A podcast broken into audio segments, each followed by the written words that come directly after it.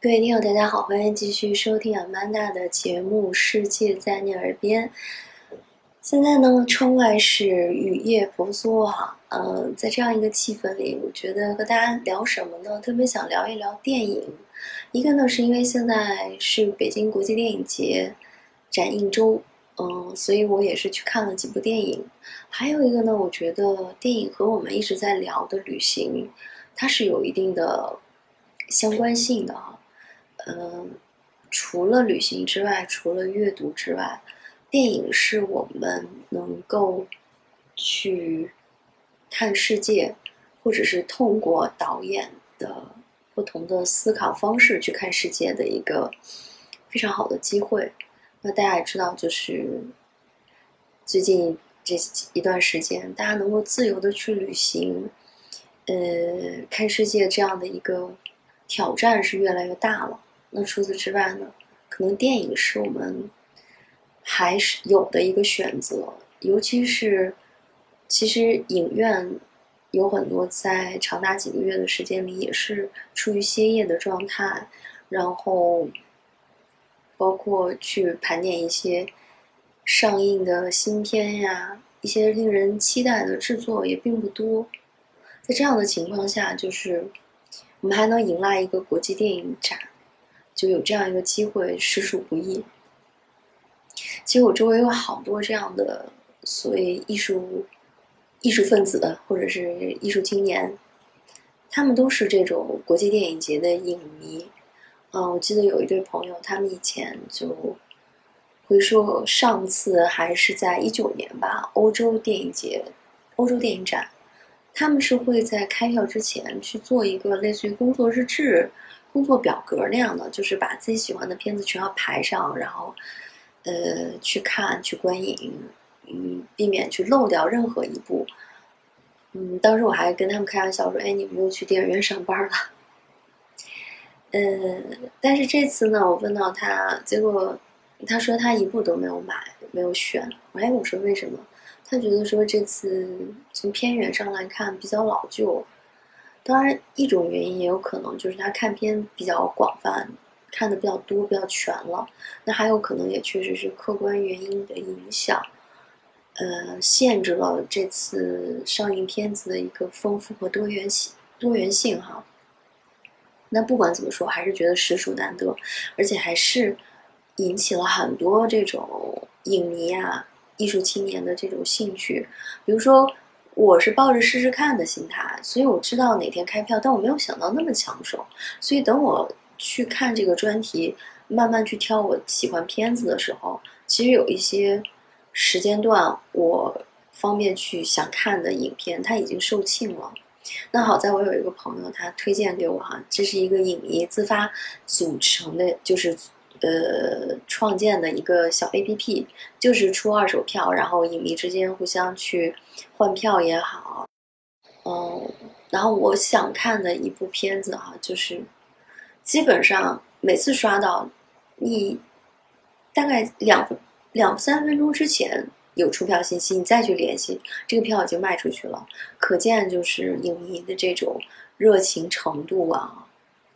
嗯，然后分享几部我这次看的影片吧。首先我第一个选了一个是匈安利的一个老片子，八几年的吧，叫《诅咒》。你看那个简介，你会觉得是一个充满悬疑的片子。但因为我不太为导演论，我对导演不是特别了解。结果这个导演这个片子是妥妥的这艺术风长镜头，两个小时。我在我旁边有一对年轻男女哈，他们我也不知道这个票票是自己买的还是说赠票，反正来了以后就平均五分钟刷一次手机吧，嗯。然后撑到了九十分钟左右，双双离场被劝退了。但总体来说，大部分影迷或者艺术青年还是比较有耐心和修养的。嗯，在影片结束的时候，大家还是报以了对于导演的致敬的掌声。那说到对导演致敬呢，就是这次电影节一个主要的。单元就是向希腊的导演安哲，嗯，致敬，放了很多大师的片子。我选了一部，其实在时长上应该是这次最长的，三小时五十分。嗯，也是他一个非常代表的作品，叫《流浪艺人》。他的这个视角也非常巧妙哈。其实安哲导演是一个特别有社会关怀和人文关怀的一个导演，他基本上很多电影是针对希腊呃现代史这些年的一个历史事件、社会事件、历史的变革来去。投入他的视角和观察，但是《流浪艺人》呢？其实他是把这样一个宏大的历史背景和一个剧团人的命运结合起来。这个巡演的流浪剧团，嗯，他们在演一个传统的剧，就是传统希腊剧，叫《牧羊女》。嗯，他每次要演的时候，总是会被打断，无论是呃剧团个人。恩怨的影响，还是说遇到了历史突发的事件，总是被打断，然后他们每个人的命运也就跟这一幕幕的历史纠葛在一起。这个时间跨度是从一九三九年到一九五二年，大家可以想一想哈，那个其实也是一个特别动荡的呃世界史，涉及到了二战，涉及到了希腊一开始是有一个军政府的统治。政治很不安动荡，然后二战之后又涉及到了英国的占领军，包括希腊的共产党和反政府武装之间，嗯，对占领军的一个嗯冲突和对弈，再到一九五几年，另一个军人政府上台，嗯。其实它的内涵是很宏大的，但三小时五十分，我其实之前做了很多心理建设，我怕我看不下来。但长片真的不等于闷片儿。就安哲他的这个也有长镜头，但他的视角会让你成为一个在旁边的四处观察的一个人，你永远不缺乏被捕捉到的信息或者是新的线索。所以一点都不闷。当然，这部片子结束之后，就是所有人还是也是对大师做一个又一次的致敬。那再说到呢，嗯，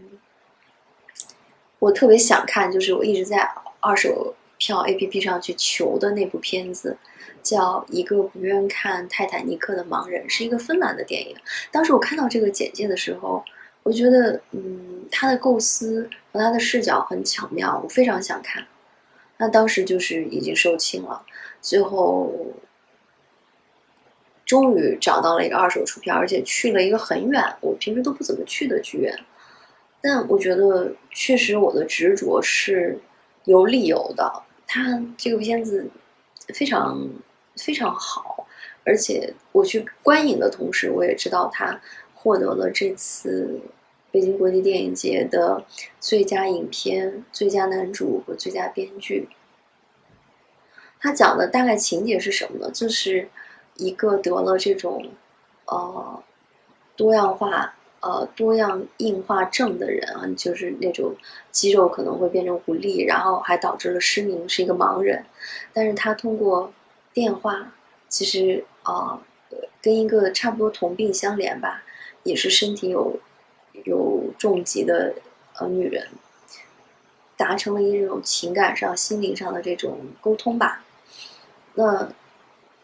那个女人的病情突然加重了，然后男主这么多年，其实芬兰的福利是很好的，他每天有这个助助手来帮助他，他自己其实通过熟练的。生活熟悉生活习惯，还有就是，比如他有一个手机是有特殊按键的，然后他的床也是有自动按钮折叠抬起，他的生活便利性还是没有问题的。但是他为了突然为爱的勇气出发，他独自想坐火车去看这个女人。他们之间的距离是一千多公里。那这个男生呢？这个男人呢？我觉得他是一个，虽然失去了健康、失明了，但是没有失去个性和幽默。然后他会把这个独自出门这一套行程化解为其中，说只要有五个人帮我，我就可以见到你。首先有一个人送我上出租车，还有一个人在火车站能送我上火车，然后火车上有人帮我下车，然后到了你的城市，还有人帮我打到车到你家门口，对吧？前面几步都很顺利，但是中间在火车站的时候，他遇到了两个小偷也好，或者是坏人也好，起了歹意，然后就把他推到了一个偏僻的地方，企图打劫。然后这里面其实也有我们所谓的，嗯，所谓这种不叫惊悚吧，就是这种这种情节，嗯。但其实他又没有按照我们预料的那样的去出发，因为作为一个盲人，他可能在对这两个歹徒的对话和交流当中，他的心态跟一般人也不一样。最后这两个歹徒其实也懵了。当然，最后的结果他还是历尽艰难见到了他的，应该算是女朋友吧。嗯，我觉得这是他，嗯，怎么说为爱鼓足的勇气，然后。因为他为什么叫不爱看泰坦尼克呢？他因为可能觉得就是卡梅隆导演以前导的很多片子他喜欢，但是泰坦尼克是非常商业的一个电影。但是他的这个女朋友说非常喜欢泰坦尼克，所以他去这场行这场旅途的终极目的，为了去鼓励他女朋友，他带了他收藏的泰坦尼克从来自己没有看过的这个硬碟，去找他女朋友，能一起观看。嗯，这是这个片子的片名的来源了。然后还有这样更让人感动，他为什么得了最佳男主呢？因为这个男演员他自身其实跟片中的主人公一样，是患有这种嗯硬化症的，而且也导致了失明。所以说，虽然这个故事是虚构的，但是这个男主人公，这个男演员。我觉得他们其实不是在扮演，他是在呈现他的内心和他的生活，所以他是给这个角色注入了灵魂。因为所有的这些，就是他自身的一个状况和他自身内心的一些能产生共鸣的东西，所以我也非常高兴这部片子能够拿了最佳影片。那还有呢，就是。我也看了两个动画片哈，一个叫《万千北方》，这个确实也是有点被海报欺骗了。它是一个手绘的啊，我以为是一个很温馨的片子，嗯，或者是，呃，怎么说，创意很奇特，但确实创意很奇特，因为它是一个日本的属于漫画家吧。把自己在以前一些杂志上的作品汇集在一起做了这样的短片，而对他这部创意所受到的影响，其实就是日本的那次，呃，核辐射海啸。所以你可想而知，这个主题其实是比较灰暗的，然后也充满了那种就是哲学的，嗯，质疑，而且他描述的是一个梦境，所以不是特别好理解。但另一部影片呢，就是，嗯，风格不一哈，就叫《关于我的一切》，其实是一部法国动画片，但它讲的是一个意大利家庭移民家庭的历史。这个历史是比较心酸和艰难的，因为你从他自己的一个原名就可以看出来，他的原名不是叫《关于我家的一切》，他是叫。The Italian and the dog not alone，就基本类似于那个意大利人和狗不能进这样的一个，就是其实是讲了，在当年，比如意大利人去拉锯被做苦力，然后为了谋生，然后北上到法国，其实也是受尽了一些艰辛和歧视，包括其中也经历了战争各种因素。但是我想，这样一个话题可能不乏其他的艺术。表现形式，比如说小说，甚至是一部非常现实主义的电影。但是，他把它这个导演，他把它做成了一个用陶泥捏制的人物的动画片儿。所以在这种淡淡忧伤里呢，它就融合了一种很温馨的感觉，而且非常有意思的一个互动环节和衔接，就是在所有的动画片当中，时常会出现一个导演也好，或者是画外追溯，呃，比如说我家历史，就是讲的是我家之前的先先辈长辈们嘛。那作为这样一个导演或者是这个编剧。角色，他会把自己真实的自己这只手融汇到动画片里，比如说用这只手去送一个土豆给这些动画人物，或者是从动画人物里面他父亲这个身份角色上把那个工具拿过来，这是特别奇妙的一种，嗯，虚实相结合的互动哈，就在隐隐中你能体会到。这个导演或者这个编剧去写这个故事时候，对于自己家族血脉或者家族的这种传承，饱含的深情和一种，嗯，从形式上想传达的这种，呃，连接。所以这个片子也非常，而且这个片子是提前播映的，它应该是在今年的一个国际动画片节上才会正式去上映。嗯，然后看这个片子以后呢，基本上到明天这个电影节也就收尾了。嗯，我感觉还是非常好，就像我开始说的，你看到不同的国家、不同的导演、不同的这样一个